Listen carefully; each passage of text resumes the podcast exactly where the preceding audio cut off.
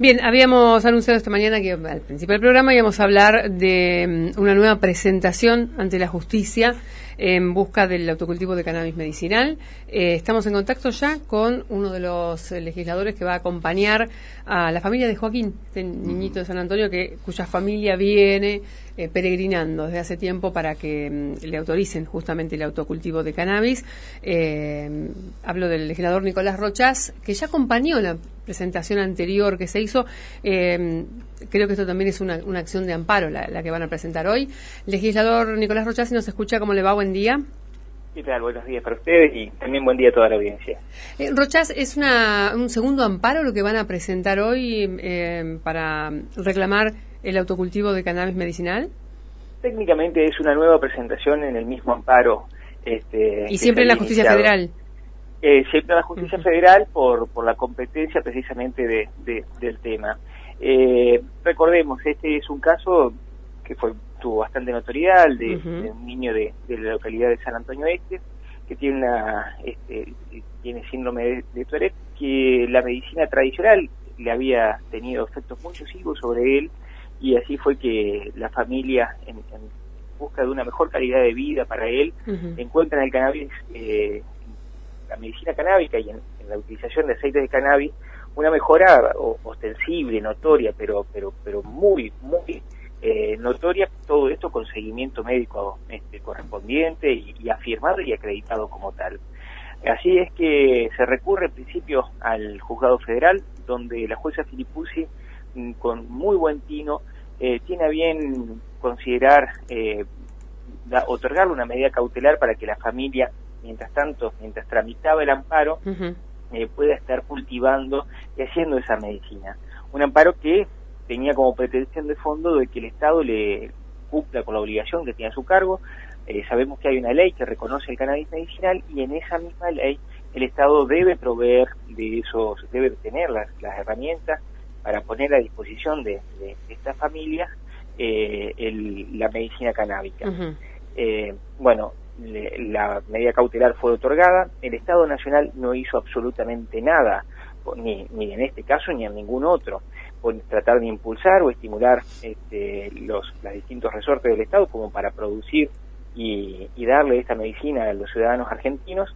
Y lejos de ello, este, paradójicamente no solamente no cumple con su obligación base, que es otorgar la medicina, sino que además apela a la medida cautelar dictada, apela a esta autorización para que la familia pueda cultivar. Así es que ese, ese amparo va hasta la ciudad de General Roca, ante la Cámara Federal de, de, radicada allí, y los jueces con fallo dividido, muy lamentablemente, una situación muy penosa y repudiable, eh, revocan la medida cautelar, revocan la autorización, eh, consagrando sí la, la, necesidad de que el Estado le provea el aceite, porque eso forma parte de la obligación, como decía, que está estipulada en la ley, una ley que fue sancionada por este mismo, bajo el mandato de este mismo gobierno de Mauricio Macri, que fue promulgada, o sea, supuestamente reglamentada por él, y, que jamás cumplieron, jamás tuvieron ni siquiera un atisbo de cumplimiento. La familia eh, aceptó el, fallo como tal, se corrieron las notificaciones de rigor, se esperó a ver cuál era la vocación que tuviera el, Estado Nacional, el Gobierno Nacional, el ex Ministerio de, Salud, hoy devenido a una mera secretaría, y, y la consecuencia, bueno, si bien era previsible, terminó por acreditarse los hechos. El Estado absolutamente ausente, no cumplió ni contestó ninguna de las intimaciones que él mismo este, impulsó al, al, momento de apelar eh, esa medida cautelar. Y bueno, y esto nos pone hoy a las puertas de, de, una nueva presentación, donde ahora sí vamos como con una petición de fondo, de que se autorice eh, directamente el autocultivo, porque si ya que hay un Estado que no piensa cumplir con la misma ley que él eh, consagró, que por lo menos no obstaculice el acceso de las familias a esta medicina. Esta es la lucha de, de, la abuela y de la mamá de Joaquín, pero, pero en realidad es la lucha de tantos otros vecinos, eh, de tantos otros ciudadanos argentinos a lo largo y a lo ancho del país que vienen peregrinando y, tratando de que se reconozca ese derecho. Eh, Rochas, si, mm, si el Estado cumpliera eh, con el envío de, la medicina. Eh, igual para las familias, eh, ¿es mucho más viable, más fácil el autocultivo? ¿O lo hacen sí o sí porque el Estado no lo envía? No, a ver, eh, nosotros desearíamos de que el Estado cultive y tenga, primero que el Estado regule y legalice eh, la marihuana. Eh, el, peor de todos los escenarios es en el que nos encontramos antes y en gran medida también como nos encontramos hoy, donde hay un Estado que no solamente no reconoce los derechos, sino que hasta sale a perseguir a las personas que necesitan cultivar para tratar una dolencia, para, para aliviar algún dolor. Y lo que se necesita es un Estado presente, un Estado que tome la determinación de, de, producir y, y, de poner sus laboratorios, los laboratorios públicos, a investigar con los excelentes profesionales que tenemos en nuestras universidades públicas, este, con, los, con las líneas de hospitales, de laboratorios, que podrían estar claramente eh, proveyendo de, de, de, este, de esta medicina creo que como sociedad nos debemos un debate mucho más serio sobre el cannabis, mucho más profundo y mucho más complejo. Otros países lo han hecho, Uruguay, por ejemplo. Y en este sentido, en la provincia, ¿cómo estamos? Y eh, la provincia sigue con esta misma mirada también absolutamente cerrada y, negando esto. Eh, desde la legislatura hemos presentado distintos proyectos. Sí. Y cuando digo hemos, hablo no solamente de, desde el bloque Quintero, del Frente de Todos, sino también desde la otra punta del arco ideológico, la, legisladora Agostino, que es de Cambiemos, este, también tiene una, idéntica mirada a, la de nosotros eh, en este tema del cannabis. Lamentablemente nos chocamos una y otra vez por la negativa de Juntos Somos Río Negro, con el gobernador Betinec y en especial con el ministro Di Giacomo, que tuvo una postura hasta irrespetuosa para con los canabicultores o con estas familias a quienes trató de narcotraficantes directamente en una comisión.